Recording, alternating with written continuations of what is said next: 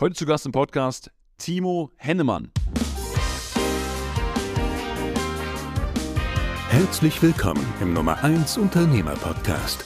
Tschüss Tagesgeschäft ist der erste deutschsprachige Interview-Podcast, der es sich zur Mission gemacht hat, Unternehmern mehr Zeit zu schenken und sie von ungeliebten operativen Aufgaben zu befreien. Er hat gesagt, ja, lass mal eine fette Kampagne machen. Und du konntest, der hat so eine Software genommen, dass du sehen konntest, was der Umsatz pro E-Mail ist. Und dann siehst du so, die E-Mail hat 100.000 Umsatz gemacht, die E-Mail hat 125k gemacht. Und das ist schon geil, um ehrlich zu sein.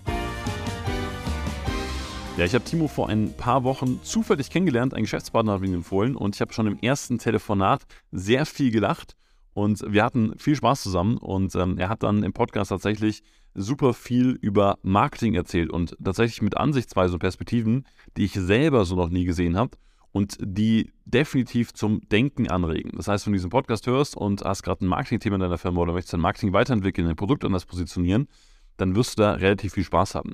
Das Schöne fand ich auch, dass das Ganze strategisches Marketing ist. Ja, also jetzt nicht so, wie mache ich die nächste Ad, wie mache ich die nächste Werbekampagne, sondern wie entwickle ich meine Marke, mein Unternehmen langfristig weiter, was dir dabei helfen soll, aus dem Tagesgeschäft rauszukommen.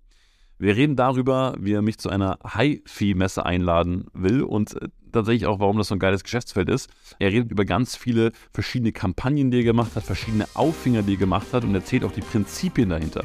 Also alles in allem ein super schönes, spannendes Gespräch, was echt inspiriert und äh, Lust auf mehr macht. Und von daher kommt jetzt rein in den Podcast. Los geht's!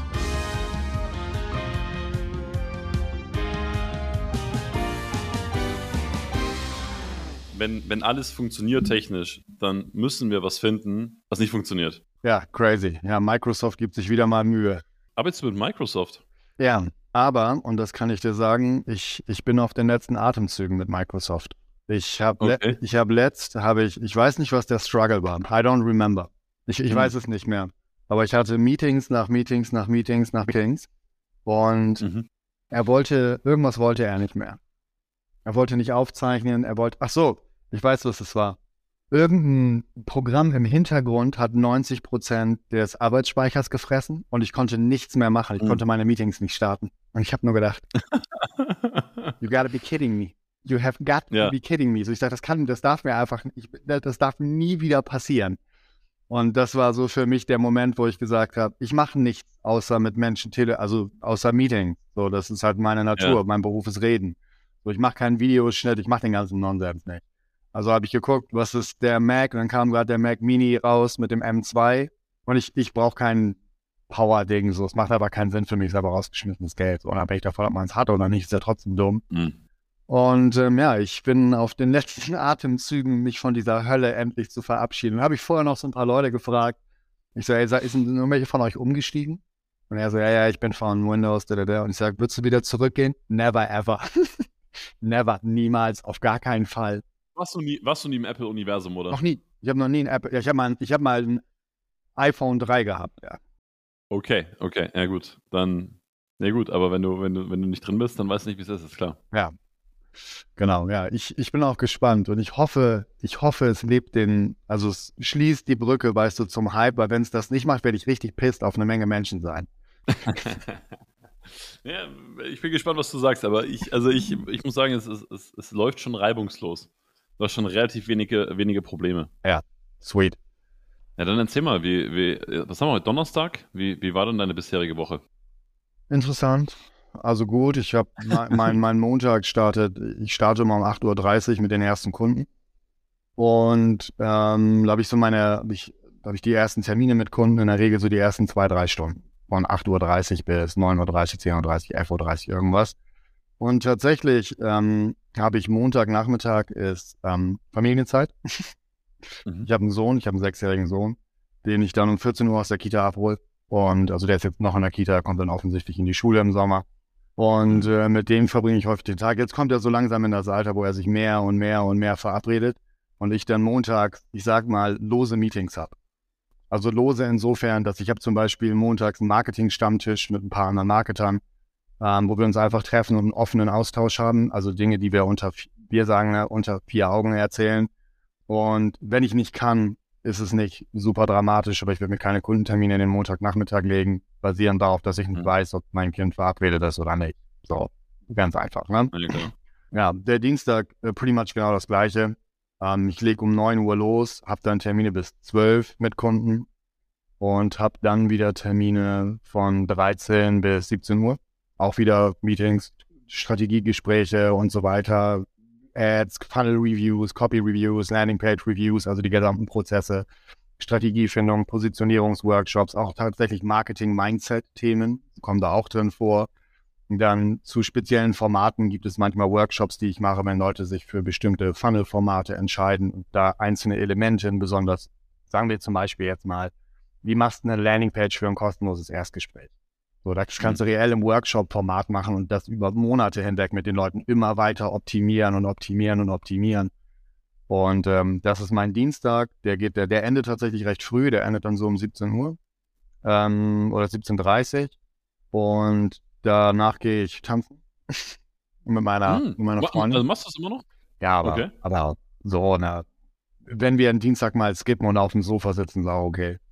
So, früher war hm. es ja wirklich sieben Tage die Woche und heute ist es mehr so, ja, kommst du heute nicht, kommst du morgen. Dann okay. habe ich den äh, Mittwoch, äh, pretty much wieder same, 8.30 Uhr oder 9 Uhr erste Termine bis 12 Uhr, dann wieder eine Stunde in etwa Pause. Manchmal mache ich ein bisschen früher Pause, dann gehe ich zum Sport.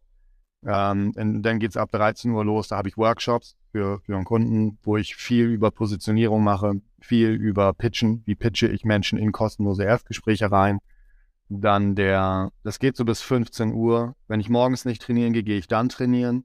Und dann haben wir abends eine, eine große Veranstaltung. Nennen wir es mal, nennen wir es mal so, ein, so eine, eine, Invitation. Wir laden Unternehmer ein, im Prinzip so an, an Marketingpersonen wie mich Fragen zu stellen. Und das ist jeden Mittwoch. Da haben wir so zwischen 100 und 150 Unternehmer.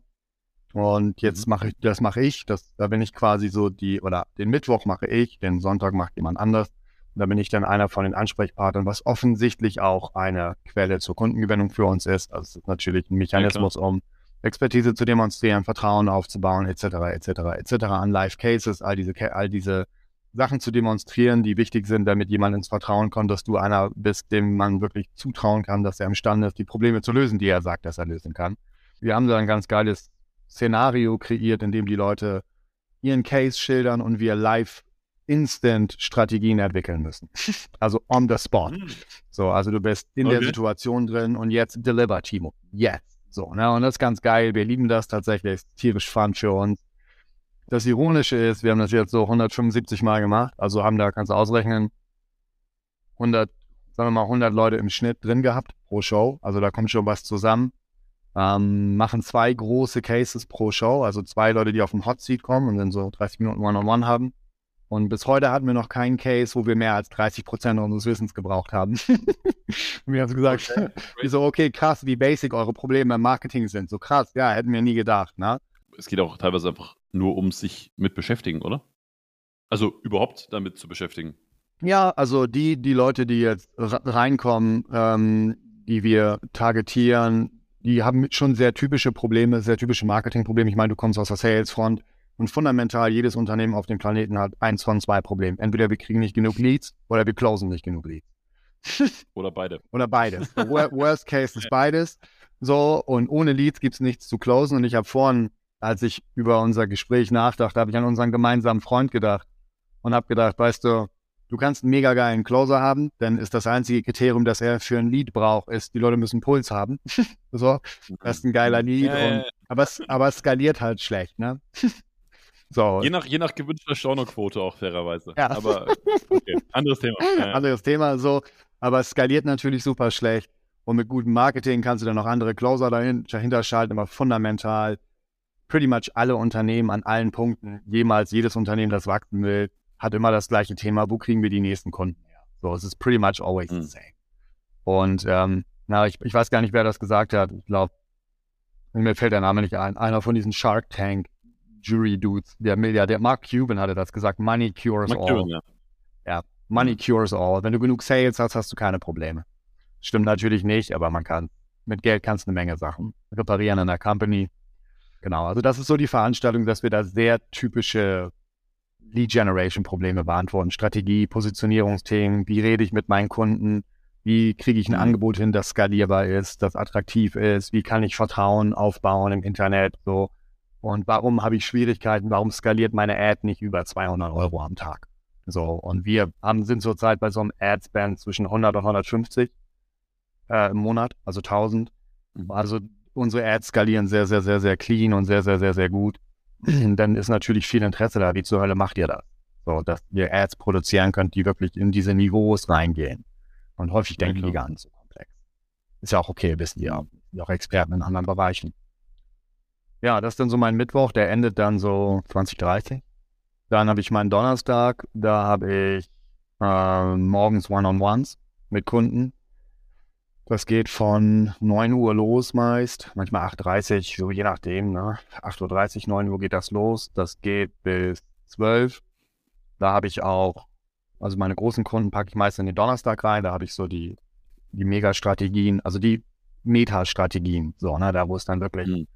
Nicht um jedes Detail geht, sondern ich habe vorhin darüber nachgedacht, wie soll ich eigentlich erklären, was Strategie ist. So, und da habe ich gesagt, okay. Wenn ich Strategie erklären müsste, würde ich sagen, ich sage ähm, was gesagt wird, nicht wie es gesagt wird. Ja. Mhm.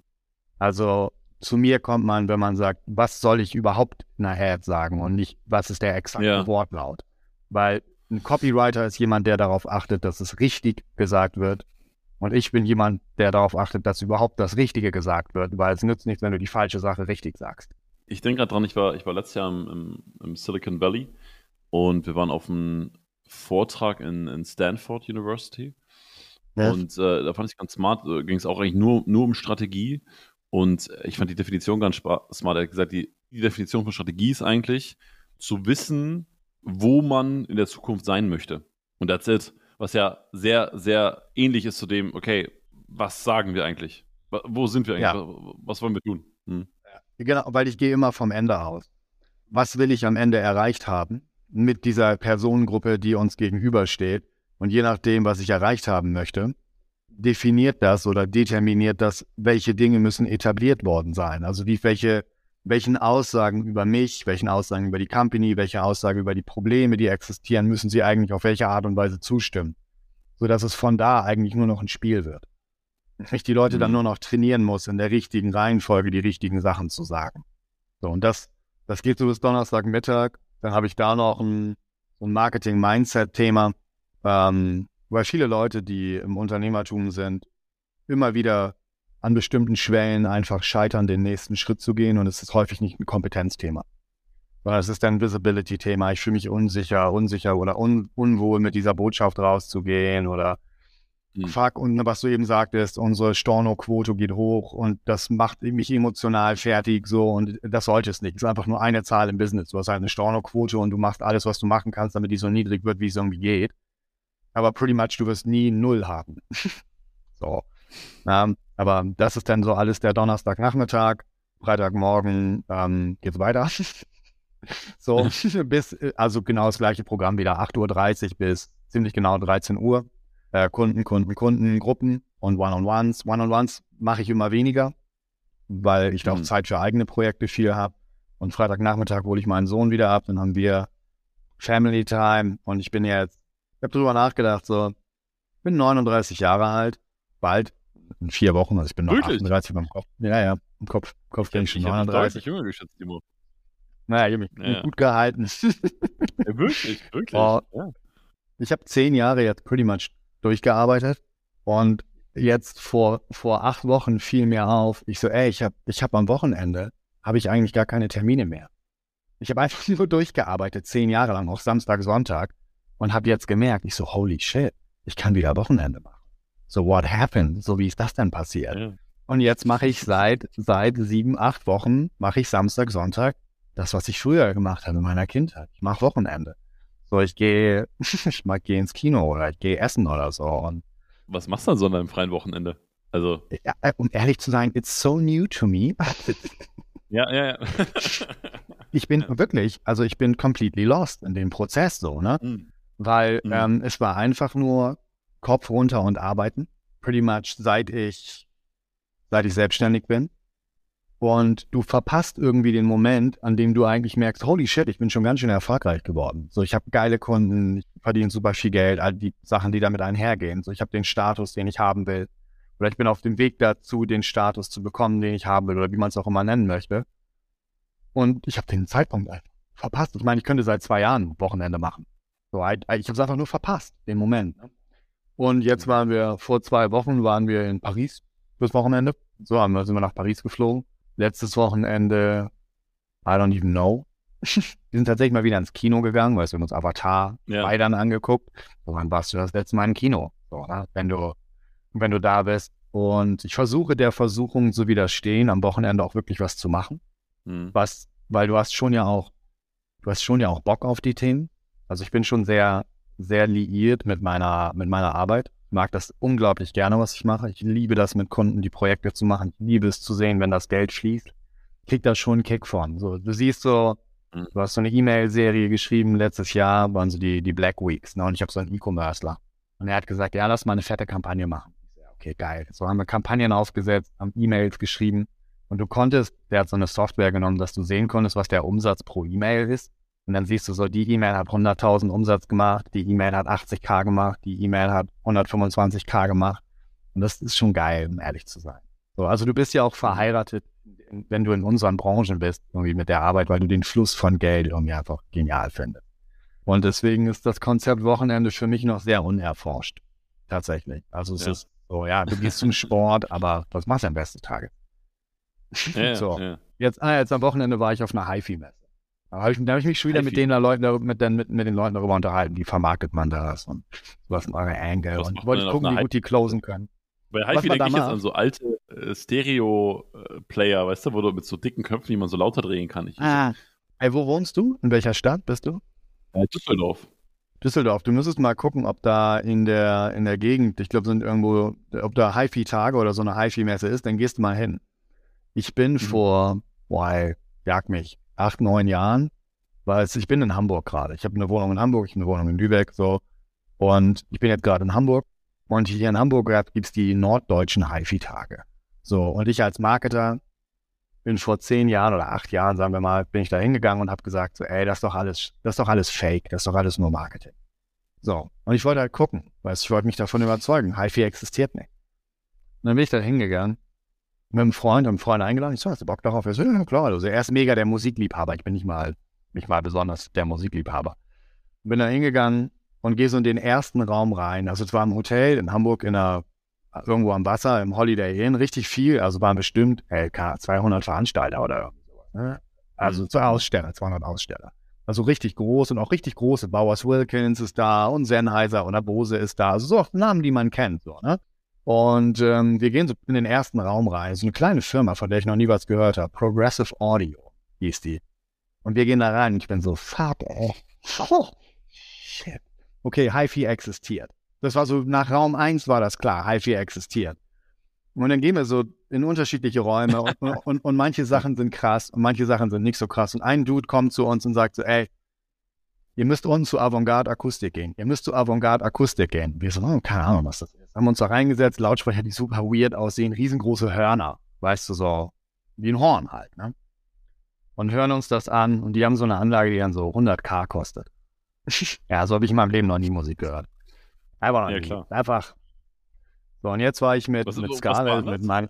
Das Crazy ist, du hast das Gefühl, wenn ein Saxophon spielt, du sitzt im Saxophon. Was sich nicht besonders mhm. sexy anhört, wenn du kein Saxophon magst. Aber du hast das Gefühl, zum ersten Mal hörst du die Musik so, wie wahrscheinlich die besten Musiker der Welt Musik hören. Also so wie, weißt du, unser Ohr ist Aha. ja gar nicht so justiert wie jemand von jemandem, der sein Leben lang hört. Und was die halt beschreiben, ähm, ist, dass es ja unglaublich viele Interferenzen in den Räumen gibt. Der Schall pegelt, pendelt gegen die Wände, die Lautsprecher sind nicht gut austariert und so weiter. Und du hast noch nie geil Musik gehört.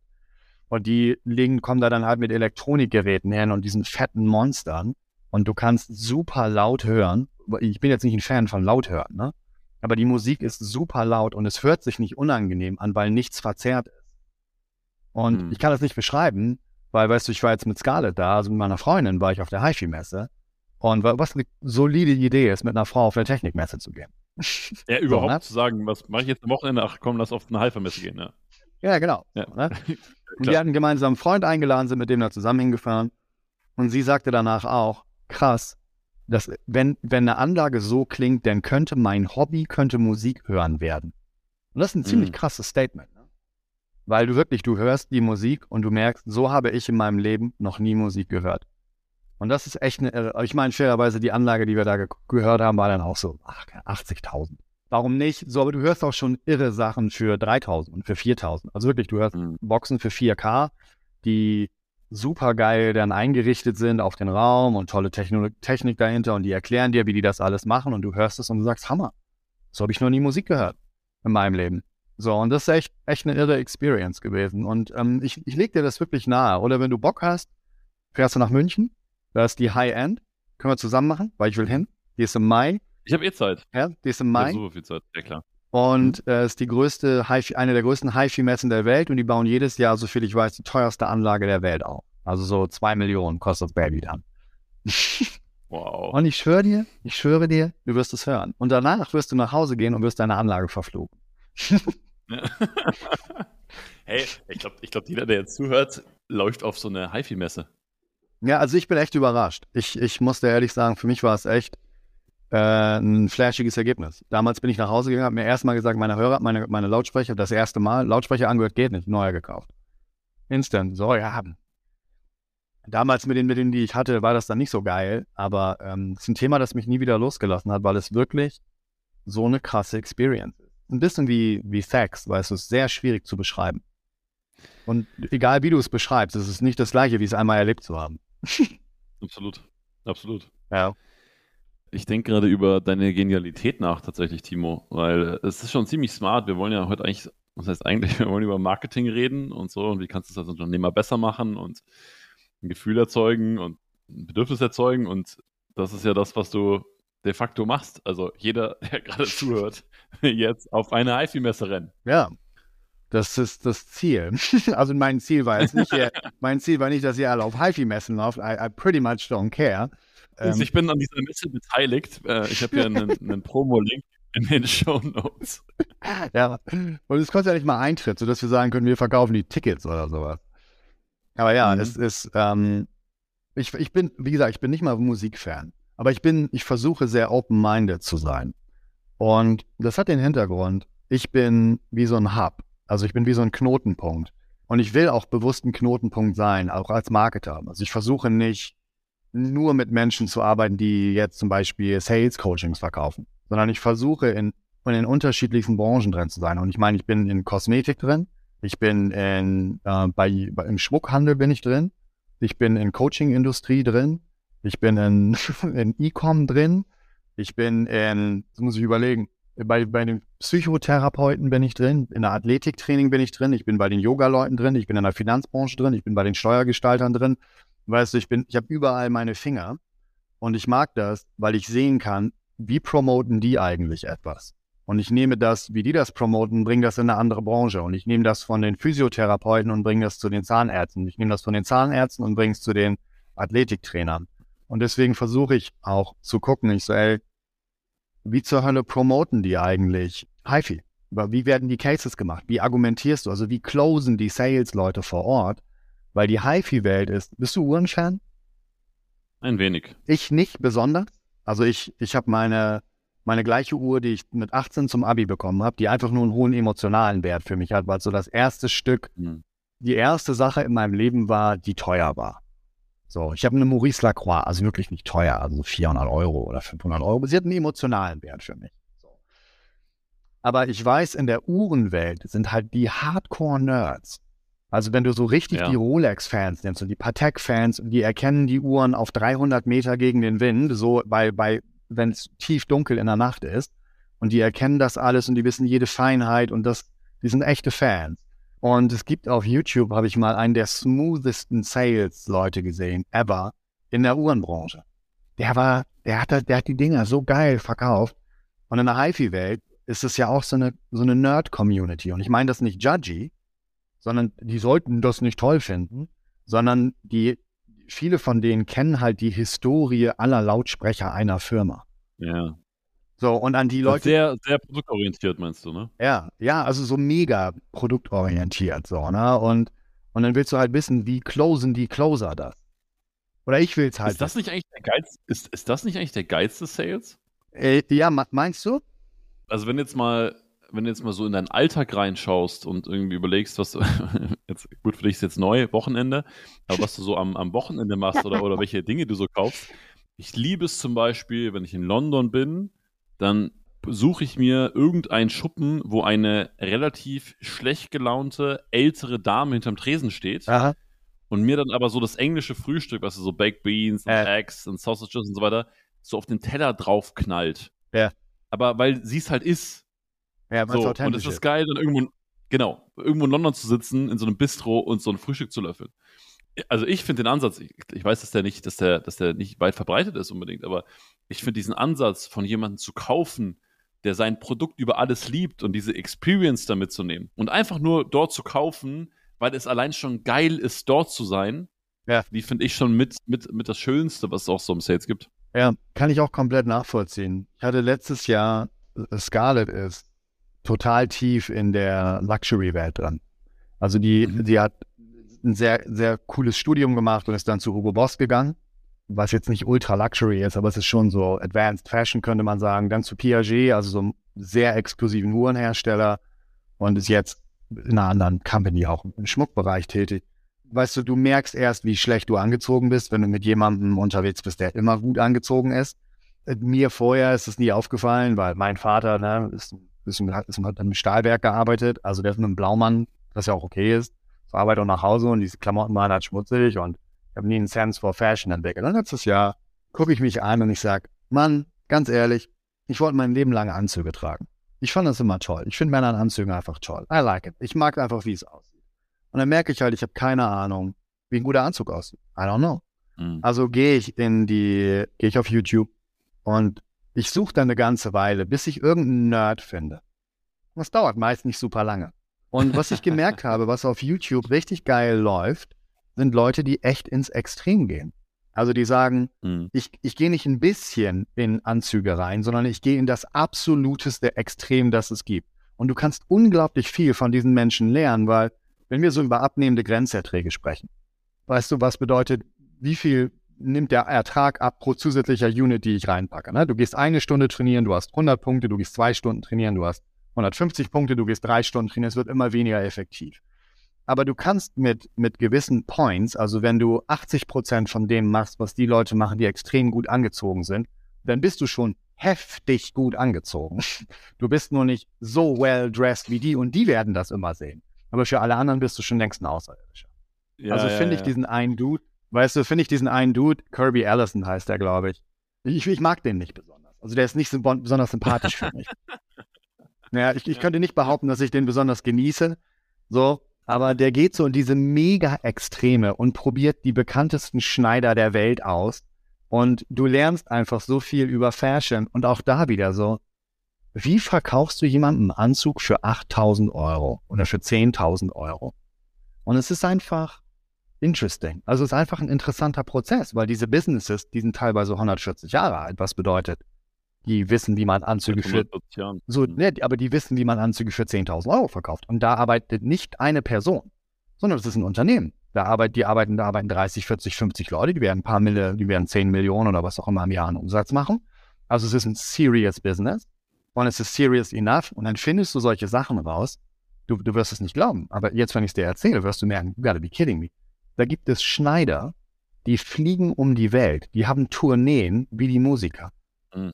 Das heißt, die fliegen nach New York, sind drei Tage in New York und die Leute buchen sich Termine, um bei denen Anzug zu bekommen. Und dann fliegen die nach LA und dann fliegen die nach Hongkong und dann fliegen sie nach Mumbai von mir aus und von da nach Dubai und dann nach Moskau, dann nach Berlin, dann nach Paris und dann sind die wieder in London. Oder? Und die haben wirklich Tourneen. Ja, und du bist so, ich meine, es sind jetzt nicht viele, es sind vielleicht fünf Schneider auf der Welt oder zehn, I don't know. So tief bin ich da nicht reingegangen, aber du bist so, holy shit. Die haben Marketing richtig mhm. verstanden. Also die wissen richtig, wie man eine Story erzählt, dass Leute sagen, ich muss ja auch den Flug bezahlen. Also du bezahlst ja nicht nur die 10k für den Anzug, sondern der Typ, weißt du, der nimmt Stoffe mit. So, muss der ja. Er muss Stoffe mitnehmen, er muss all diese Sachen mitnehmen, die er braucht dafür und reist um die Welt und da, da, da, da, da. Ja, crazy. Ja, und dann bin ich in die Welt reingegangen. Ja. Ich weiß das leider. Mich hat letztens ein, ein, ein Freund tatsächlich gefragt, ob ich mit ihm, es war irgendeine belgische Stadt, ich weiß nicht mehr welches war, weil da Schneider XY einkehrt, ja, für zwei Tage. Und äh, ob ich mit ihm einen Termin machen möchte. Und hast du gemacht? Crazy. Nee. So, sollte man vielleicht auch wieder für die Experience. Äh, ich habe es jetzt nicht gemacht, weil wir Nachwuchs erwarten, ja, und der Termin passt nicht. Aber was ich damit sagen möchte, in, in meiner Welt ist, ist, ist diese Experience ja eigentlich alles. Und das ist was, also, ist nur mal für mich als, als User, ich komme ja gar nicht so aus der Marketingwelt, aber da, das ist für mich Marketing. Ne? Also klar, jemanden voll zu ballern mit Aufmerksamkeit, okay, so. Aber so diese Kunst, dich, mich in deine Welt zu entführen, in deine Welt deiner, deiner Marke, deines Produktes, also das, das ist schon so ein ziemlich cool. Ich war gestern erst bei einem, bei einem Friseur hier in, in Düsseldorf, hat mir ein, ein ähm, Kollege aus Köln empfohlen, der bei Let's Dance in der, in der, äh, wie sagt man, im, im Styling unterwegs ist. Und also warst du mal bei einem richtig, richtig guten Friseur? War ich in der Tat, ja. Offensichtlich, offensichtlich, ja, ja. War ich, war ich in der Tat in diesem ganzen, ich muss jetzt mal fashionable werden, war dann auch ja, so die ja. Ansage, du gehst jetzt auch mal bitte zum richtigen Friseur. bis, bis, bis einmal den Prozess durchgegangen. Aber das ist halt, also abgesehen davon, dass du es dir selber einfach wert bist, diese Produkte zu kaufen, ja. diese Experience oder diese Dienstleistung, ist es halt einfach geil, weil du einfach mit Profis zu tun hast. Und im Unternehmertum ist es genauso. Du hirest A-Player im Idealfall. Du hirest dir die besten Sales-Leute, die besten Marketing-Leute. Du schaust überall, dass du die besten Leute um dich herum hast. Also, also es, ist, es ist ja auch irgendwie logisch. Ja. irgendwie nachvollziehbar. Weißt du, was der, die, da, du hast also diesen, nehmen wir mal einen der Top-Schneider in dieser Welt. Ich weiß nicht, wer es war. I couldn't tell you. Ich, konnte, ich habe mir die Namen nicht gemerkt, weil I care too little. Aber der sagt. Warte, der, einen kenne ich. Einer heißt Luciano und der andere heißt. Gaziano und Girling kenne ich, aber die machen Schuhe. Die machen maßgeschneiderte Schuhe. Aber da hat einer hat einen Spruch gesagt, wo ich gedacht habe, irgendwann wird in der Geschichte von der, sagen wir mal, hohen Schneiderkunst jemand über diese Aussage gestolpert sein und gesagt haben, das ist so brilliant, das werde ich bis ans Ende meines Lebens sagen. Und er sagte, wenn dein Anzug nicht die bequemste Kleidung ist, die du besitzt, dann ist er, dann passt er nicht richtig. Und da habe ich gedacht, just imagine, stell, und das ist genau das, ich nenne das, ich nenne das die verbotene Frucht. Also es ist eine Technik, die wir im Marketing viel verwenden. Und die verbotene Frucht äh, ist. Ist, ein, ist etwas so Verführerisches, dass du es eigentlich ablehnst, aber wenn du für einen Bruchteil einer Sekunde deine Barrieren runterlässt und die Idee zulässt, dann breitet die sich wie so ein Virus in deinem Kopf aus, wie Adam und Eva, weißt du, mhm. der, der Apfel, die verbotene Frucht. So, die haben sich nicht für den blöden Apfel interessiert, bis jemand gesagt hat, pretty much, ihr dürft alles haben außer diesen Apfel oder ihr dürft nichts von diesem Baum essen. Und dann wurde es erst interessant. Und dieser Satz ist quasi wie die verbotene Frucht, weil seitdem ich, seitdem ich den im Kopf habe, werde ich das nicht mehr los, weil du bist die ganze Zeit so, okay, ich kaufe dann, ne, du gehst dann los und du kaufst dir Hemden und du gibst Geld für Hemden aus und so weiter und du bist dann so, ja, aber es ist nicht, nicht, nicht super, be, nicht mhm. super bequem und so weiter und dann guckst du diese Videos und du siehst auch, das sieht so crazy aus, diese Schneider, die natürlich in perfekter Schneid in perfekter Kleidung dastehen. Und du siehst, du siehst, du kannst wirklich sehen, das Hemd sitzt. Und du kannst aber auch sehen, es ist bequem. Was total ironisch ist, weil es ist nicht einschränkend und einsperrend, sodass sie sich nicht bewegen können. Und das, ich meine das, also ich arbeite recht viel mit verbotenen Früchten im Marketing, ja, weil ich möchte natürlich genau diesen Effekt haben, dass ich sage, wenn ich es schaffe, an deinen Schutzbarrieren, also an all den Instanzen, die du in dir besitzt, die nicht erlauben, dass eine bestimmte Idee sich ausbreitet in dir. Wenn ich einmal für eine Sekunde daran vorbeikomme und ich in dem Moment die Idee in deinen Kopf injiziere, dann breitet die sich aus wie ein Virus und du wirst das für Monate nicht vergessen, manchmal sogar für Jahre. Deswegen haben wir ja auch einen Longtail in Sales. Also wir machen nicht jeden Sale sofort und manchmal kommen Leute nach vier Monaten wieder und sagen, fuck ey, ich habe euch einfach nicht aus dem Kopf bekommen. Ich gebe dir gleich gerne ein Beispiel für eine sehr geile verbotene Frucht. Unbedingt. Die ich mit, können wir eben machen, die ich mit einem Kunden erarbeitet habe. Ich habe zum Beispiel, ich habe einen Kunden, der war in der Finanzbranche tätig. Super lange, 20 Jahre. Und in dieser Phase, in der er, in der er in der Finanzbranche war, hat er so etwa 1100 paar Menschen begleitet. Und das Interessante war, er war 20, 20 Jahre da. Nach 20 Jahren siehst du ja, wer hat jetzt echt Geld gemacht und wer hat nicht echt Geld gemacht. Und wer ist wirklich wohlhabend und wer nicht. Und er konnte dann sehen, dass es ironischerweise keine Korrelation zum Einkommen gab. Was man ja annehmen würde. Man würde annehmen, naja, du verdienst 50k im Monat und dann, na, wenn du 50.000 jeden Monat machst, dann hast du 25 netto. Und er sagt, das ist aber nicht das, was passiert. Und das war das, was ihn richtig verwirrt hat, weil er ist in die Finanzbranche gegangen, weil er wohlhabend werden wollte. Obviously, wie die meisten Leute. Die gehen dahin, weil sie es über Geld lernen wollen. Kommt er irgendwann, lernt er einen Milliardär kennen im Kontext davon. Und der öffnet ihm so ein bisschen die Augen. Und die Frage, die dann, die, die Ausgangsfrage war, war, was bringst du deinen Kindern über Geld bei, dass wenn sie alles verlieren, was du besitzt oder was ihr besitzt, dass sie in 18 Monaten später wieder am gleichen Punkt sind? Which is a genius question. Es ist brillant, auf so eine Frage zu kommen. Und er ist jetzt, er ist Finanzcoach, also er zeigt Menschen etwas und er zeigt Menschen, wie man Geld einseitig hebelt. Damit ist gemeint, was kannst du mit Geld machen, dass sich 3000 Euro verhalten wie 30.000? Weil nicht jeder Mensch verdient 30.000 im Monat. Aber was kannst du machen, dass sich drei verhalten wie 30, dass sich fünf verhalten wie 50, dass sich zehn verhalten wie 100? Aber nur in eine Seite. Was bedeutet, die Downside ist limited, aber die Upside ist gehebelt. Und er sagt, das ist das, was er von diesem Milliardär gelernt hat. Und seitdem, weißt du, seit zehn Jahren ist er auf diesem Trip und sagt, das hat, das hat ihm so die Augen geöffnet. Er sagt, er verdient heute weniger, als er damals verdient hat, aber er hat viel mehr Vermögen. Also viel mehr, hat Wohnungen und alles Mögliche, weil er einfach verstanden hat, wie man Geld hebelt. Und die verbotene Frucht in diesem Falle ist natürlich, holy shit, wie kann ich mein Geld hebeln? Weil wenn das stimmt und es ist schwierig, zu, nicht die Neugierde in sich, in sich zu erleben und zu merken, so holy shit, dann müsste ich gar nicht 30.000 Euro verdienen, um wohlhabend zu sein. Exakt sondern du kannst das machen, wenn du 5K verdienst. Weil die Frage ist, was kannst du machen, um, verstehst du? Und so entwickeln wir jetzt in der, in, in der Zusammenarbeit, er und ich, oder ich und meine Kunden, so entwickle ich verbotene Früchte für sie. Und es ist, weil es breitet sich im Kopf aus und du merkst, es lässt dich nicht ganz los. Also dich jetzt vielleicht ein bisschen weniger, aber jetzt, wenn, weil du bist finanziell besser aufgestellt als die meisten Menschen. Aber jetzt stell dir vor, du bist, ich weiß nicht, wie es bei dir war, Weiß ich nicht. Aber als ich in der Schule war, habe ich gedacht, wenn ich irgendwann 50.000 Euro im Jahr verdiene, bin ich reich. Das war, war meine Annahme. So. Na, ich dachte auf jeden Fall, das ist mhm. crazy viel Geld als 50 als 15-Jähriger. So, dann merkst du, du machst mal irgendwann 50k im Jahr, davon ist die Hälfte erstmal weg. Und dann hast du Miete und Krankenversicherung und Essen und und dann merkst du, es bleibt nichts über. Aber viele Menschen stecken ja in Berufen, wo sie 50, 60, 70, 80 machen, in, in der Range. Und die im Prinzip merken, fuck, das, was ich eigentlich machen wollte, also im Leben, dass ich irgendwie Wohlstand für mich kreieren wollte, das ist gar nicht möglich. Aber für die öffnet sich jetzt ein Fenster, weil wenn wir jetzt hinbekommen, dass 8000 sich verhalten wie 80, dann hast du auf einmal richtig Möglichkeiten. Und eine Technik, die er zum Beispiel benutzt, damit kannst du über einen Zeitraum von, ich glaube, 30 Jahren äh, dein Kapital 50-fach hebeln. Was bedeutet 20.000 verhalten sich wie eine Million? Which is crazy.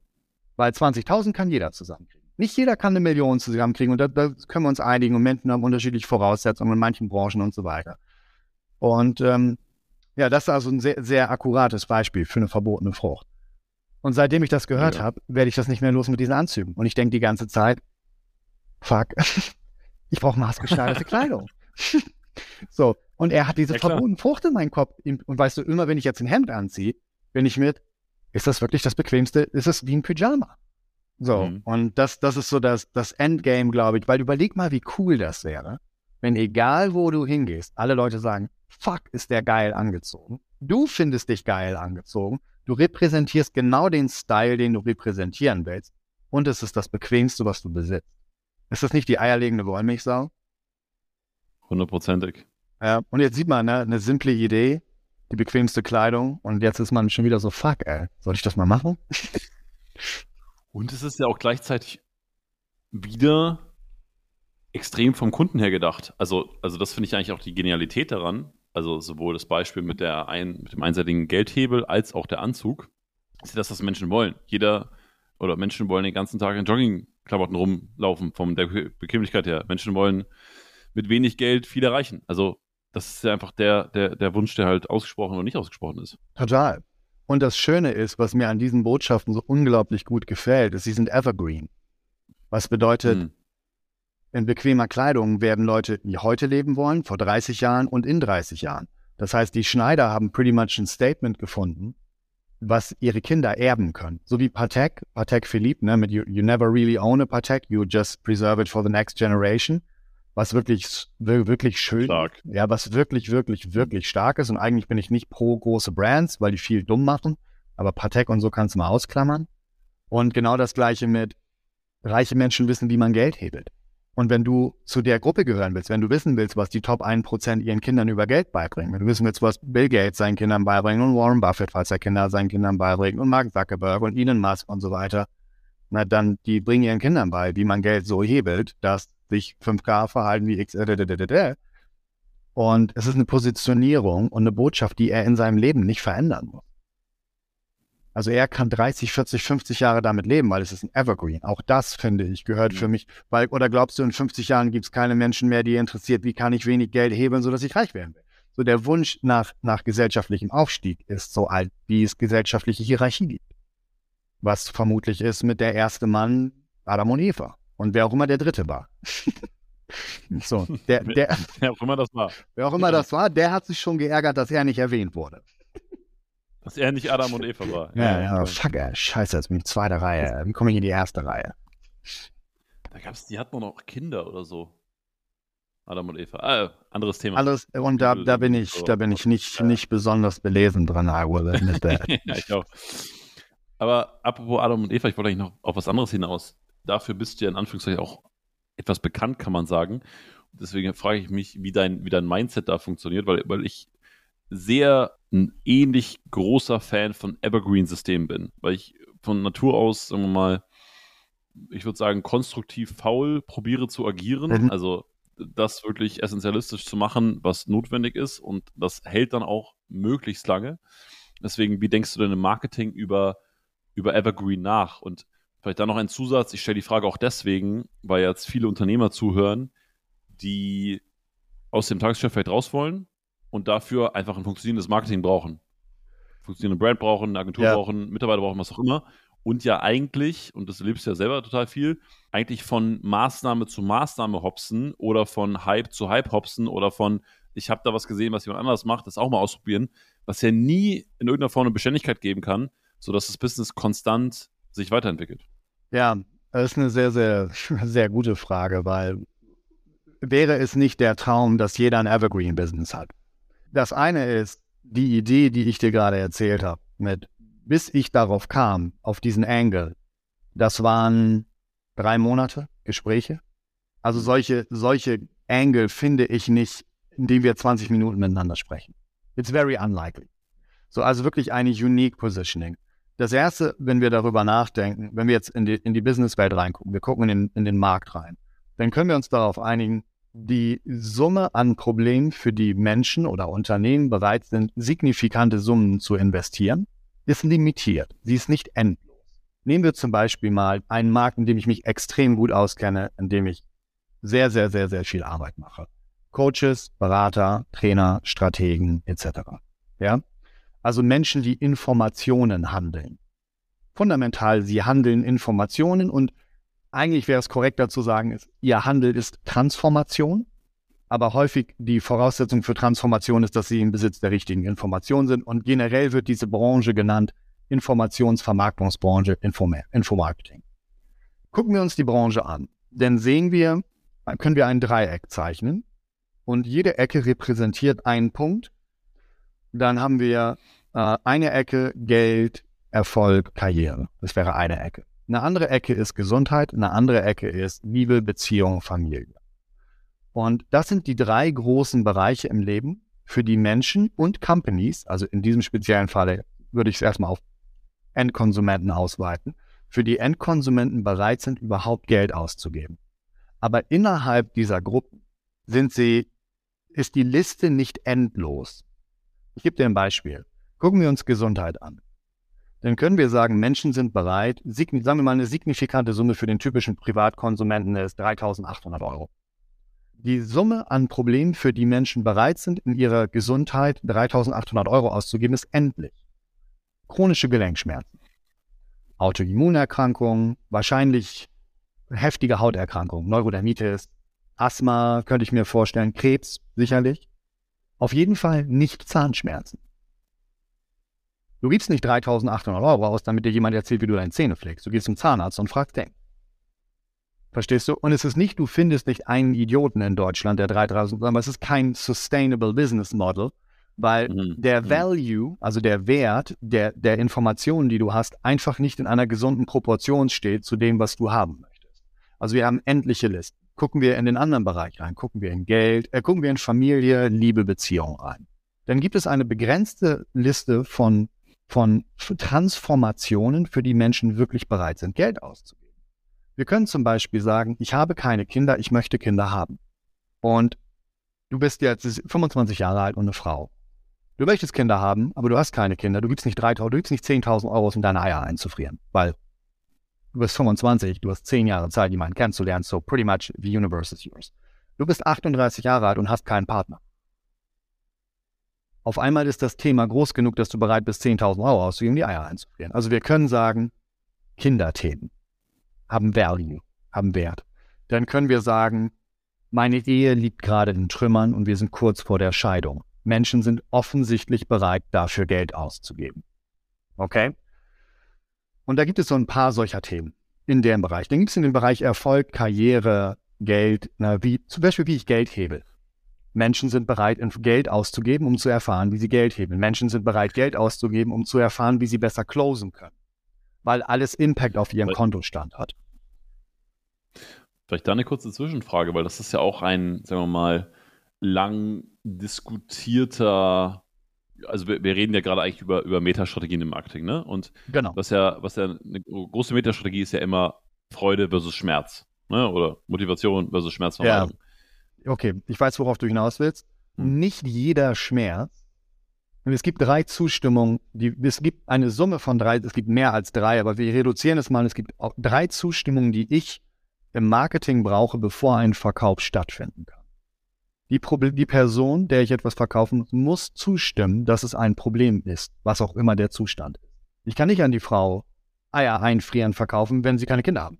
Sie stimmt also nicht zu, dass es ein Problem ist. Angenommen, sie stimmt zu, dass es ein Problem ist, aber sie stimmt nicht zu, dass das Problem gelöst werden sollte.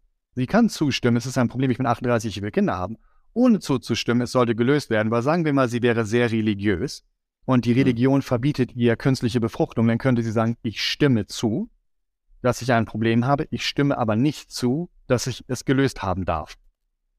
Weil Gott will es so nicht. Oder was auch immer. Jetzt gehen wir mal einen Case weiter und wir sagen, angenommen, wir haben die beiden Zustimmungen. Jemand sagt, ich bin 38 Jahre alt, ich will Kinder haben, ich will meine Eier einfrieren oder ich will, ich will irgendwie die, mir die Möglichkeit erhalten. Dann haben wir immer noch nicht die Zustimmung, dass jemand bereit ist, dafür Geld auszugeben. Also sie muss sagen, ja, es ist ein Problem, ja, ich bin bereit, ja, ich will dieses Problem gelöst haben und ja, ich bin bereit, Geld auszugeben. Und der Schmerz, den jemand erlebt, beeinflusst direkt die Bereitschaft, signifikante Summen Geld auszugeben. Angenommen, ich wäre okay damit, Kinder zu bekommen. Aber wenn es nicht passiert, ist es mir auch egal. Dann ist meine Bereitschaft, Geld auszugeben, wiederum signifikant geringer. Also das Level an Schmerz ist unglaublich individuell.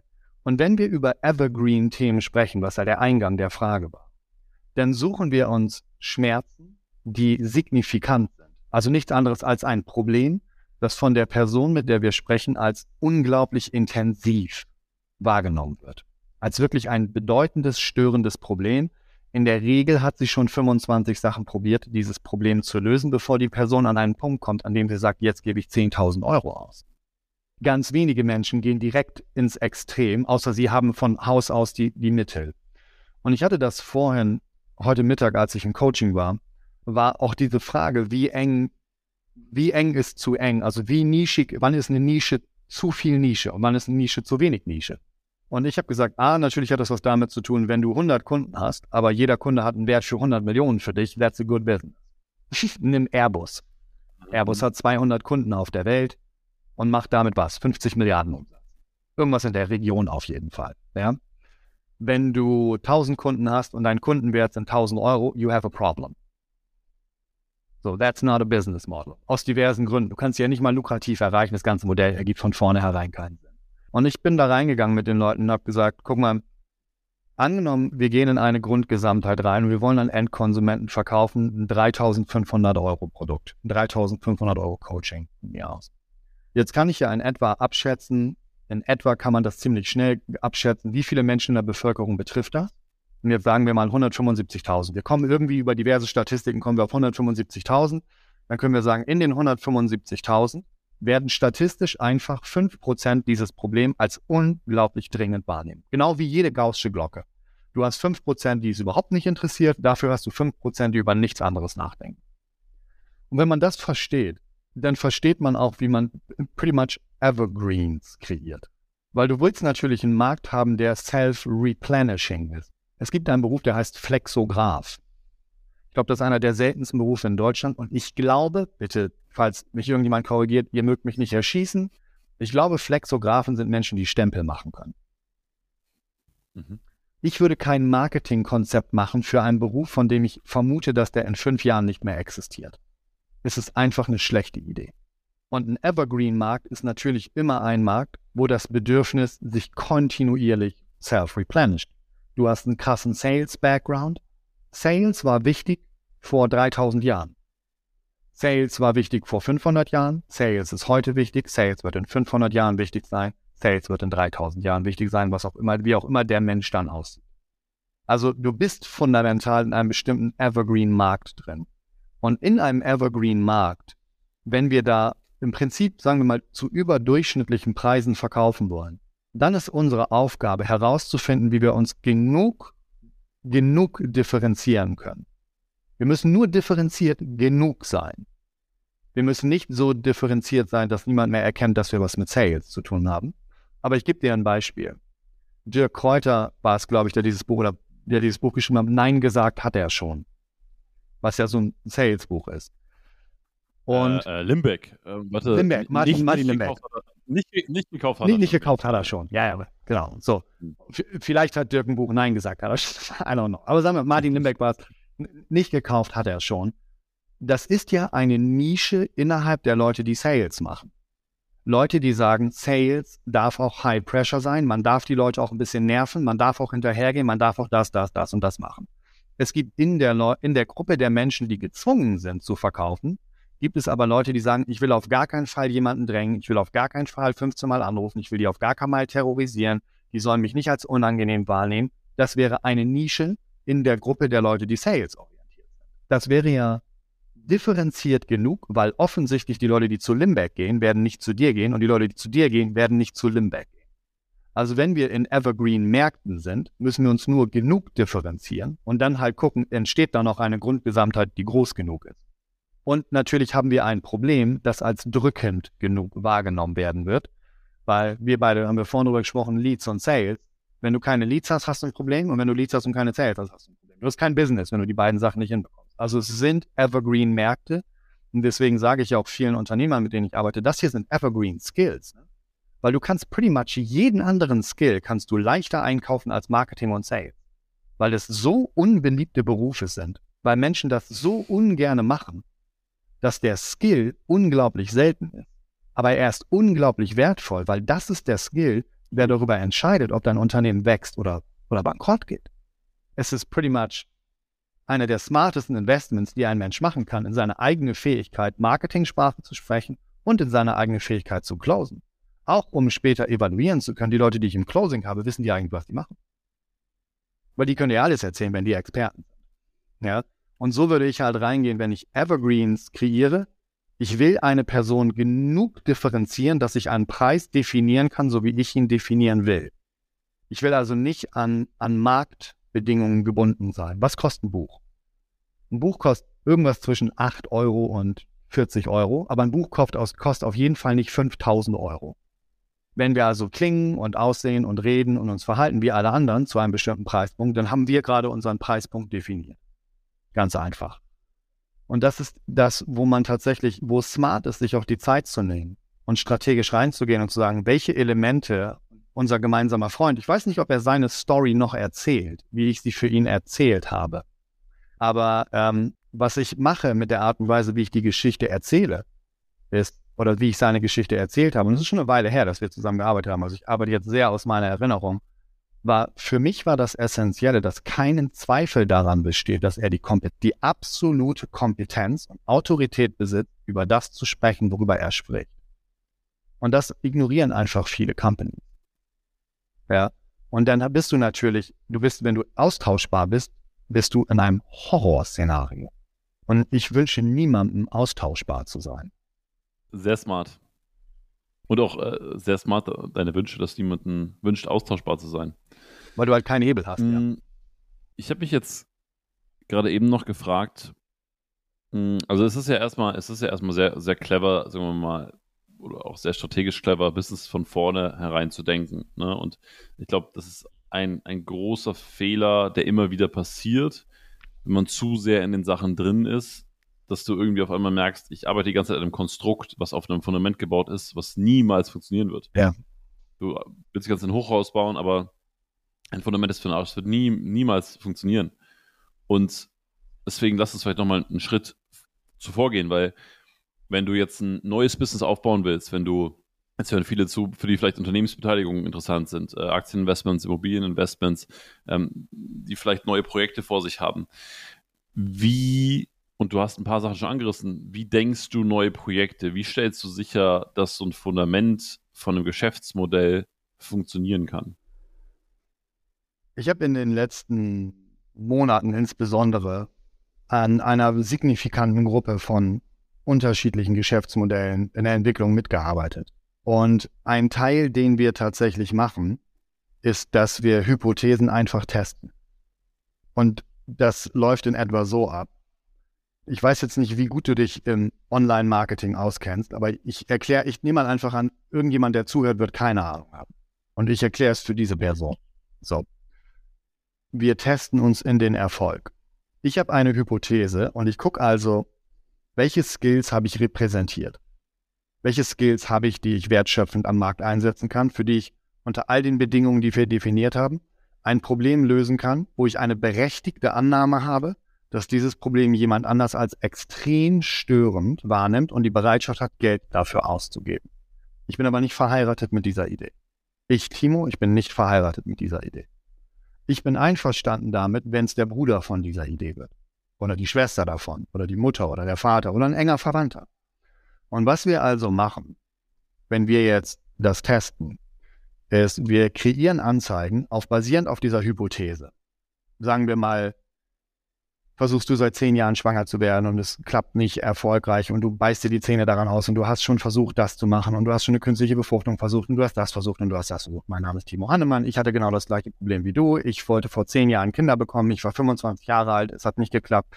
Dann bin ich 35 geworden, ich habe immer noch keine Kinder gehabt, dann bin ich in Panik geworden, dann habe ich in mich reingeguckt und habe eine Mechanik gefunden, mit der ich heute Kinder bekommen kann und so weiter. Und, und wenn du wissen willst, wie das funktioniert, zeige ich dir wie. So. Jetzt mal sehr schlechte, aber sehr grobe Copy, damit wir mir alle in etwa folgen können. Jetzt haben wir also diese Idee und wir sagen, komm zu mir in ein kostenloses Erstgespräch und ich verrate dir, welche Strategien am Ende bei mir funktioniert haben, sodass ich doch noch schwanger geworden bin. Okay. Jetzt kann ich diese Werbeanzeige schalten. Ich kann mir Schlüsselmetriken angucken. Das heißt, eine Schlüsselmetrik ist zum Beispiel die Click-Through-Rate, was bedeutet von 100 Leuten, die sich eine Werbeanzeige angucken, wie viel Prozent klicken auf die Anzeige und reagieren. Das hat natürlich zum einen was damit zu tun, zeige ich den richtigen Menschen die Anzeige, aber geben wir mal davon aus, du hast einen guten Media Buyer und es werden den richtigen Leuten die Anzeigen gezeigt dann können wir daran, basierend darauf, evaluieren, wie das Interesse für diese Idee ist. Was bedeutet, wir gucken uns eine Click-Through-Rate an und sagen, Click-Through-Rate ist 0,5 Prozent. Well, it's not good, aber es ist auch nicht horrible. Also 0,5 Prozent ist, weiß Gott, nicht gut, aber es ist nicht horrible. Was bedeutet, wir treffen irgendwie einen Punkt, aber wir treffen ihn noch nicht 100 Prozent. Das heißt aber nicht, dass wir nicht ins Gespräch mit den Leuten kommen. Das heißt, wir geben jetzt ein paar tausend Euro aus und wir haben kostenlose Erstgespräche. Wir sprechen mit den Menschen. Wir gehen einfach ins Gespräch und hören uns an, was erzählen die. Das heißt, wir machen einen Closing Call, aber es ist nicht per se, natürlich wollen wir die Person closen, aber wir sind offen dafür, auch etwas zu lernen. Und wenn du genug Closing Calls hast, dann merkst du, wir haben die ganze Zeit slightly am Problem vorbeigesprochen. Ever so slightly. So, wir sind, wir sind nicht völlig daneben, wir sind so auf den Standstreifen gefahren. Also passen wir an und gehen mit der nächsten Ad raus. Und jetzt verändern wir die Botschaft in der Ad. Wir gehen von, versuchst du das seit zehn Jahren und, und wenn du wissen willst, was meine Strategien sind, dann merken wir jetzt, wir müssen mehr über Familienharmonie sprechen und du hast schon zwei Kinder und du willst unbedingt das dritte haben und das sind all die Leute von mir aus, dann gehen wir darüber und shiften. Und wir sind einverstanden damit, dass wir herausfinden, dass wir für Informationen Geld bezahlen. Für Informationen. Weil es ist toll, wenn wir closen. Das ist wundervoll, weil every, we, we want to close. We do this to make money. Wir machen das nicht for fun. Wir machen das nicht for fun and giggles, damit wir uns alle freuen, sondern wir wollen etwas lernen. Aber so können wir uns in den Erfolg reintesten. Und was dann häufig zum Beispiel passiert in, in Companies, in denen ich ja zum Beispiel integriert bin, ist, wir finden eine Werbebotschaft, wo wir auf einmal merken, die Click-Through-Rate springt von 0,5 auf 2%, was absurd wäre. 2% ist absurd gut. Dann sagen wir, holy shit, wir fangen jetzt an, unsere Häuser zu beleihen wie viel Geld können wir jetzt da reinpumpen? Weil jetzt haben wir, weißt du, wir haben, es ist so ein bisschen, du haust in den Boden und guckst, wo Öl ist. Du hast eine berechtigte Annahme, hier ist irgendwo Öl. Und überall kommt ein bisschen Öl raus und da sprudelt das Öl einfach nur so raus. Und jetzt merkst du, holy shit, wir kommen gar nicht schnell genug daher, wir brauchen Closer, wir brauchen Team, wir bauen das alles auf. Und dann merkst du, ein Jahr später guckst du so die gesamte Firmenmathematik an und sagst, es funktioniert ganz gut. Aber das ist kind of painful, die Leute zu behalten, weil wir können die closen, aber wir kriegen die nicht wirklich schwanger. Von den 100 Leuten, die wir geclosed haben, kriegen wir 40 Prozent schwanger, aber die anderen 60 nicht. Wir wollen natürlich mehr Leute haben, die schwanger werden, weil unsere Erfolgswahrscheinlichkeit spricht sich rum wie ein Lauffeuer und wir machen Mund-zu-Mund-Propaganda.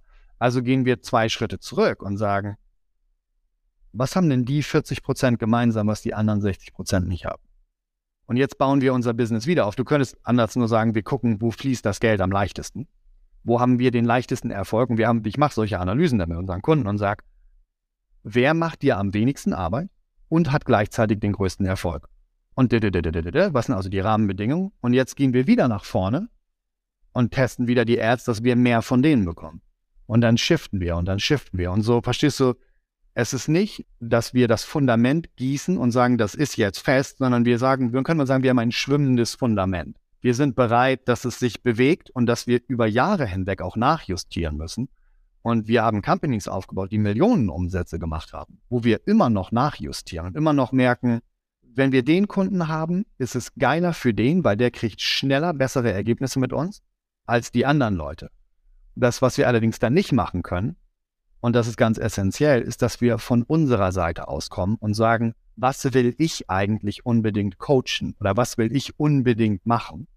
Weißt du, du bist eine Werbeagentur und du machst Print und alle wollen online machen. Wie dickköpfig bist du jetzt? So, also ne, gehst du mit, folgst du dem Geld oder lässt du es sein? Das ist natürlich deine Entscheidung. So, und wenn du jetzt online machst, jetzt wäre ja auch die Frage, wo gehe ich hin? Was wollen die im Online wirklich erreichen? Und was muss ich sicherstellen, damit die wirklich die Ergebnisse bekommen? Sodass wir im Prinzip ein, eine unendliche Iteration von Schleifen haben, aber mit den Schleifen, mit, mit jeder Iteration werden die ROAS besser, also der Return on Ad Spend. Wie viel Geld bekomme ich zurück für jeden Euro, den ich ausgegeben habe? Die werden besser, die Profitmargen werden besser, die Sales-Leute werden entlastet, weil du über Zeit hinweg natürlich verstehst, wann ist ein Lead eigentlich ein, welche Charakteristika hat ein guter Lead? Und es ist nicht so einfach, dass die Leute sagen, Geld.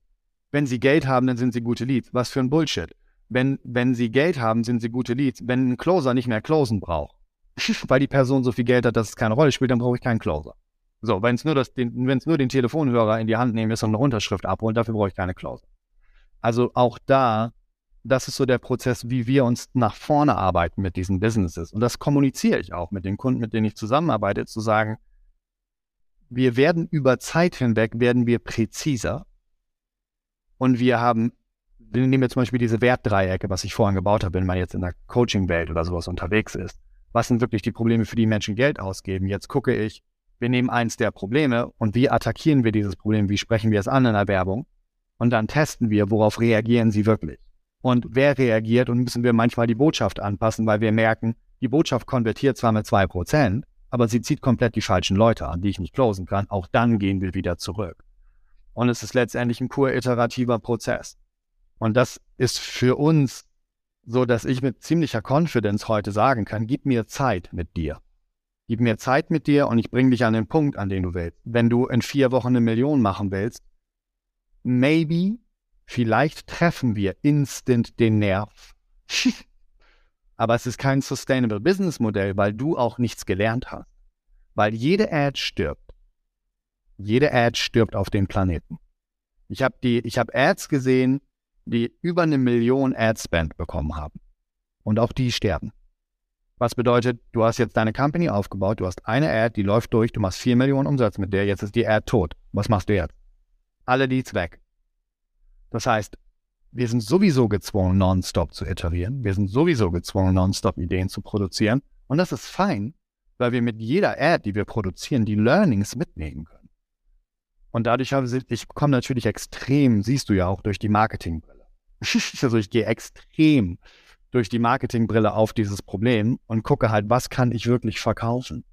Oder ne, was könnt ihr am Ende wirklich verkaufen? Weil ich finde, Marketing und Sales sind Hand in Hand. Ich kann nicht Leads produzieren, ja, die ihr nicht closen könnt. Und ihr müsst fundamental, muss ich euch vertrauen, dass ihr die Kompetenz besitzt, closen zu können. Und ab dem Moment, wo ihr die Kompetenz besitzt und ich keinen Zweifel daran habe, ist das Feedback von euch absolut essentiell. Weil das ist der einzige Puls, den ich habe.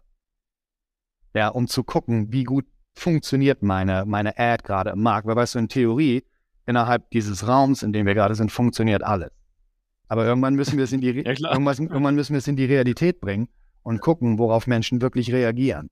Und manchmal muss man bereit sein, ein paar K zu investieren und herauszufinden, der Angle war es nicht, der Angle war es nicht, der oh, oh, so, jetzt, jetzt, na, ja, jetzt haben wir was.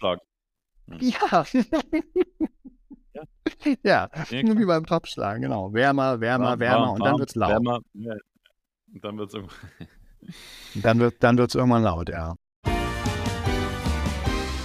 Kurze Unterbrechung und ich möchte dir Tschüss Tagesgeschäft.de vorstellen. Großartige Unternehmer fragen sich nicht, wie kann ich das Problem lösen, sondern wer kann das Problem lösen. Und genau aus diesem Grund haben wir diesen Podcast und unser Netzwerk genommen, um dich dabei zu unterstützen, in deinem unternehmerischen Leben weiter voranzukommen. Das bedeutet, wenn du gerade auf der Suche nach neuen Mitarbeitern bist, wenn du auf der Suche nach einem neuen Geschäftspartner bist, vielleicht suchst du aber auch einen Dienstleister für Marketing, Vertrieb, Design, Website, whatever. Wir stellen dir unser Netzwerk zur Verfügung. Alles, was du dafür tun musst, du gehst auf tschüsstageschef.de, klickst dort einmal auf den Button, vereinbare jetzt ein Erstgespräch, du beschreibst uns kurz deine Situation, äh, geht ganz easy mit äh, Multiple Choice und dann melden wir uns bei dir und helfen dir dabei, den richtigen Kandidaten und den richtigen A-Player zu finden, der dein Problem lösen kann. Also super easy Sache, wir bringen dir A-Player, geh einfach auf tschüss-tageschef.de, Link in den Show Notes und dann können wir dir weiterhelfen. Jetzt weiter mit dem Podcast. Jetzt haben wir schon eine ganze wilde Reise durchs, durchs Marketing durchgemacht und ich glaube, da war wahnsinnig viel drin. Und äh, Podcast ist ja auch wirklich für Unternehmerinnen und Unternehmer, die schon, die schon länger dabei sind, die weiter sind. Ich glaube, da war unfassbar viel drin, auch zum Reflektieren, sich mal tatsächlich vielleicht eine Stunde Zeit zu nehmen, den, den Podcast nochmal anzuhören. Und äh, ich habe lustigerweise mit unserem gemeinsamen Freund haben wir eine ähnliche Folge aufgenommen zum Thema Sales Team der auch sehr, sehr, sehr in die Tiefe gegangen ist. Äh, ist. Von daher bin ich mal gespannt, wie das miteinander matchen wird.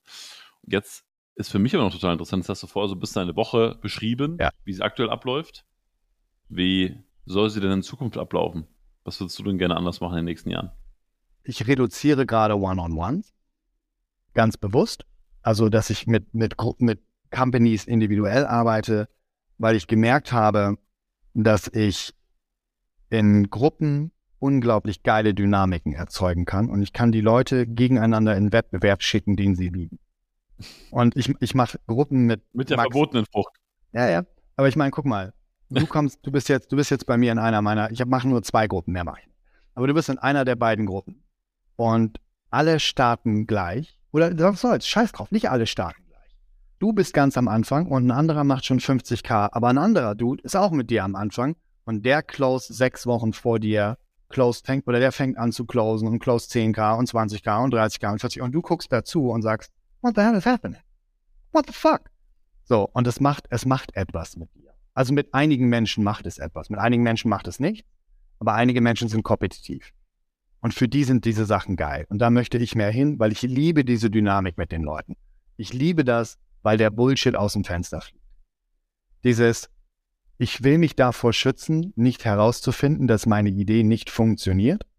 Das fliegt komplett aus dem Fenster und die sagen, die anderen verdienen schon Geld. Ich will jetzt rausfinden, ob meine Idee funktioniert oder nicht. Dass, wenn die nicht funktioniert, ich nicht drei Monate hinter den anderen Jungs hinterher bin, sondern maximal vier Wochen hinter denen hinterher bin. So, also da werde ich einen Shift machen, dass ich die Kunden, die ich habe, mit denen bin ich happy. Und irgendwann geht das auseinander und auch das ist fein und dann verlängere ich die nicht und dann bleibe ich da. Und dann habe ich, ähm, dann habe ich meine Projekte, die ich mache, auch im E-Com-Bereich, wo ich jetzt reingehe, weil ich extrem viel Erfahrung gesammelt habe in den letzten Jahren im E-Commerce-Bereich und extrem viel über das Marketing weiß und Lust habe, da tatsächlich eigene Projekte zu realisieren. Sehr durch meine Welt geschaut, weswegen ich auch für mich schon Partner habe, die strategisch die anderen Komponenten erfüllen. Und ähm, tatsächlich, was ich nicht machen möchte, ist das Volumen, wie ich, ich arbeite sehr an der Front. Was bedeutet, ich arbeite da, wo Ads produziert und geschaltet werden, wo Landingpages produziert und geschaltet werden. Ich möchte da bleiben, weil noch ein paar Jahre auf jeden Fall, weil ich die Lernkurve unglaublich genieße. Also ich habe das Gefühl, ich, ich, ich bin endlich an diesem Punkt als Unternehmer für mich angekommen, wo ich wundervolle Kunden habe, und mit wundervollen Kunden zusammenarbeite, die auch Volumen investieren und wo eine große Vertrauensbasis ist und viele Dinge funktionieren und manche Dinge funktionieren nicht. Aber ich werde so umspült von Informationen, was funktioniert und was nicht funktioniert, dass ich das Gefühl habe, ich muss das aufsaugen. Also ich bin noch gar nicht an dem Punkt, an dem mhm. ich satt bin, mhm. sondern ich bin wie so ein Schwamm zur Zeit, der das Gefühl hat, oh, ich bin nonstop an diese ganzen Ideen verteilen. Ne?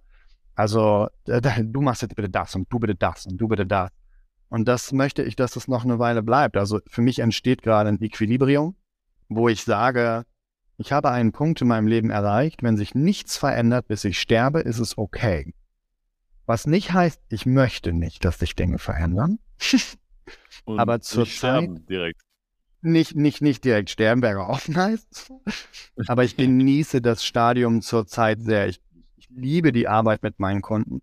Wenn ich einmal so eine verbotene Frucht gefunden habe, ich meine, weißt du, das sind Kämpfe, mhm. die ich in meinem Kopf austrage. Und diese Themen lassen mich nicht los. Und ich liebe das, weißt du, ich gehe in, ich, ich nehme einen neuen Kunden an und dann bin ich die nächsten Wochen, bin ich mal so, okay, der Angle funktioniert nicht. Und ich bin dann, weißt du, du hörst mich immer murmeln, so in der Küche. Ja, das funktioniert, ja. Und dann bist du irgendwo auf dem Laufbahn, so im Fitnessstudio oder am Gerät und bist so, fuck, fuck, fuck, ich habe keinen Zettel. So, also musst du das Training abbrechen und den Zettel tun, dann hast du so die erste geile Idee und das genieße ich tatsächlich sehr. Also ich werde in dieser Welt mich noch weiter bewegen, sowieso. Es gibt ein paar Produkte, die ich aufsetze, die mich more accessible machen, weil ich mit Menschen arbeite, die in der Regel finanziell nicht super knapp aufgestellt sind und die auch nicht in einer Situation sind, dass sie morgen den Umsatz brauchen. Weil das ist eine furchtbare Situation. Und die Leute dann wollen dann nonstop ihren Druck auf mich übertragen und ich bin dann so, der bleibt schön bei euch. So, ich kann das hier nicht rushen, nur weil ihr die letzten Jahre Müll gemacht habt.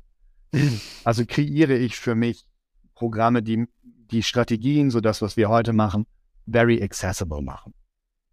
So auch zu mhm. wirklich günstigen Preispunkten, wo ich sage, du, ich bringe dann Produkte raus, regelmäßig, wo ich immer erzähle, was mache ich eigentlich gerade? Also was mache ich wirklich? Was habe ich die letzten vier Wochen gemacht?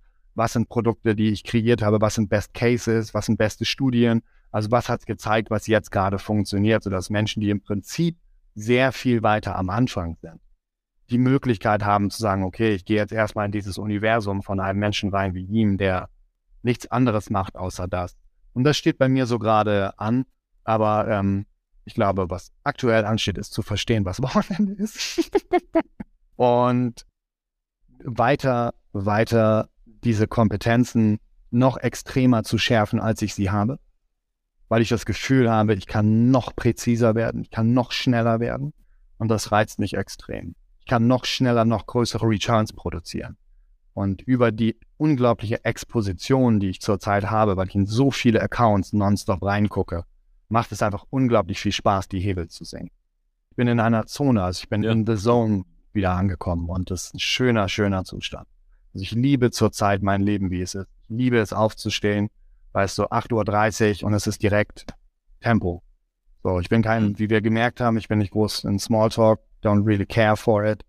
Und meine Kunden, die bei mir in den Masterminds sind, die lieben das. So, es ist 8.30 Uhr, ich sag Hi, könnt ihr anfangen zu arbeiten und alle sagen, let's go, let's do this.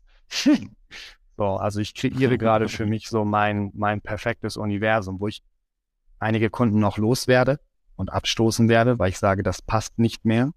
Wir haben uns zu sehr in unterschiedliche Richtungen entwickelt oder unsere gemeinsame Reise muss hier, jetzt muss jemand anders dich begleiten, weil ich bin nicht mehr der Richtige und dann hole ich mir noch ein paar passendere rein. Und ähm, ich habe gemerkt, ich liebe junge Kunden. Ich liebe Leute zwischen, was auch immer das legale Alter ist, bis 40. Und die haben eine unglaubliche Flexibilität. Ja, 18, 17, was auch immer. So, ne? Also, wo die auch immer ein Unternehmen rechtlich gründen können. Ja weil die eine unglaubliche Flexibilität im Kopf haben und die haben noch nicht diese, diesen gesellschaftlichen Albtraum erlebt von Beschämung, weil du Unternehmer bist und so weiter, sondern die sind einfach noch, die sind mutig, mhm. die haben nicht Sorge über ihre, oh, wie wird das den Rest meines Lebens beeinflussen oder alles kaputt machen, was ich mir je aufgebaut habe, sondern die sind einfach so, ja, let's do it, ey, lass einfach mal ausprobieren, was funktioniert. So, ne? Und wenn ich Social Media Strategien entwickle, dann sind zwei meiner beliebtesten Strategien sind Prophezeiung und Provokation. So, und um zu provozieren, musst du halt Bälle haben, weil die Idee ist, dass es Menschen ärgert. Und junge Leute finden das, also jung, ne, was auch immer jung ist. Ich meine, manche Leute sind 50 und jung im Kopf und manche Leute sind 20 und 100. So, also Leute, die diesen ja. Drive haben. Und da suche ich mir gerade so meine, mein Universum zusammen und baue mir so meine, meine zwei Fünfergruppen und eine habe ich auch schon voll und die andere füllt sich gerade so und äh, versucht da so mein perfektes Universum zu kreieren, indem ich so ein Hub dann habe, äh, wo eine unglaubliche Dynamik drin ist und ich liebe das. Die, die stacheln sich gerade alle so auf in der Eigengruppe. ja. Geil. Ja, du wirkst, du wirkst tatsächlich sehr friedlich und äh, sehr, sehr im Reinen mit dir. Also es äh, ist auch schön zu beobachten, weil es letztendlich ist ja auch ein riesiges Zeichen von, von Selbstbestimmung, von, von einem gut durchdachten Tagesgeschäft, von einem gut durchdachten Alltag und, und einfach dem zu folgen, worauf du richtig Bock hast. Äh, letzte Frage, lieber Timo. Ja. Was machst du am Wochenende? An diesem Wochenende? Ja, äh, na klar. An diesem Wochenende, ähm, ich fahre morgen mit meinem Sohn zu Oma und Opa nach Bremen. Mein, mhm. Ich bin in Bremen aufgewachsen und äh, mein Sohn ist in Lübeck und äh, er hat Oma und Opa seit Weihnachten nicht gesehen, was super lange ist. Aber Opa wurde operiert. So und war dann vier Wochen auf der Kur. Und wenn der gerade operiert will, weißt du, ein Kind hat, wirst du bald rausfinden, ne? Ein Kind hat immer irgendeine Krankheit. So, und wir, na, als, als auch Corona war, oh, war mein, war mein Vater auch schwer krank. Und das hat es dann noch schwieriger gemacht mit, kann ich jetzt mit dem Kind dahin, weil wenn der jetzt Corona kriegt, dann stirbt er. Also so, und jetzt haben wir wieder so eine Phase gehabt, wo sein Immunsystem, mein Vater ist alt. Wo ich, ne, mein, mein Vater hat mich nicht bekommen mit 20, sondern der war schon älter, also der geht so auf die 80 zu, wo du halt merkst, ja, das, ja. Und da fahren wir am Freitag hin und ähm, übernachten da. Das heißt, ich schlafe quasi in meinem Kinderzimmer, was natürlich so, war mit meinem, mit meinem Sohn zusammen, wie das dann halt so ist. Man schläft wieder zu Hause. Und dann bin ich von Freitag da bis Sonntag früh, also dass die auch wirklich Zeit miteinander haben und Sonntag geht zurück. Und dann fliege ich am Abend nach München. Und nächste Woche mache ich Skiurlaub. Oh, schön. Und dann fliege ich den, den Sonntag drauf, fliege ich wieder heim, nach Hamburg dann und dann geht's wieder. So, aber das ist jetzt so mein, mein Plan fürs Wochenende. Wahnsinn. Freie Wochenenden und eine ganze Woche Urlaub, Timo. Ähm, erstmal herzlichen Glückwunsch dazu. und zweitens, äh, wirklich riesen Dank. Also war, war echt eine super intensive, gut durchdachte Podcast-Folge. Also, wir haben natürlich nichts vorbereitet, ist ja klar, aber äh, der, der Content war wirklich super. Ich glaube, da können echt viele was, was mit anfangen. Und äh, vielen Dank äh, fürs einfach drauf losreden, für die persönlichen Einblicke, auch für die Lockerheit in dem Gespräch. Äh, das war super wertvoll. Und ähm, ich freue mich, wenn da sehr viele von profitieren. Ja, vielen Dank. Es war, war richtig fun. War fun, mal Menschen ja? Einblick zu geben in eine Welt, in der sie wahrscheinlich, in die sie wahrscheinlich nie reingucken und einfach mal zu sagen, so sehen wir die Welt. Also so gucken Marketer die mhm. Welt an und Leute, die das hauptberuflich machen. Es war richtig fun. Also mir richtig, richtig viel Spaß gemacht. Vielen ja, Dank cool. dafür. Lieben Dank euch und bis zum nächsten Mal im Podcast. Noch ein kurzer Hinweis zum Schluss. Ich lade dich herzlich ein, dich bei unserem WhatsApp-Newsletter zu registrieren. Link dazu ist unten in den Show Notes. Dort drüber sind wir direkt per WhatsApp in Kontakt. Das heißt, ich schicke dir eine kurze WhatsApp, wenn ein neuer Podcast rauskommt, wenn ich ein spannendes Buch gelesen habe oder irgendeinen teilenswerten Artikel für dich habe. Und du kannst auf diese WhatsApp-Nummer natürlich auch immer zurückschreiben, dein Feedback zum Podcast. Vielleicht hast du einen Gast, den du dir wünschst, den wir mal einladen können. Und so können wir direkt in Kontakt sein. Du bist immer auf dem neuesten Stand. In diesem Sinne, melde dich gerne an. Ich freue mich, wenn wir uns per WhatsApp lesen. Danke fürs Zuhören und bis zur nächsten Folge. Welche Impulse und Gedanken hast du mitgenommen? Lass uns dein Feedback zum Podcast auf tschüss-tagesgeschäft.de da und wenn es dir gefallen hat, abonniere den Podcast und empfehle ihn deinen Unternehmerfreunden weiter.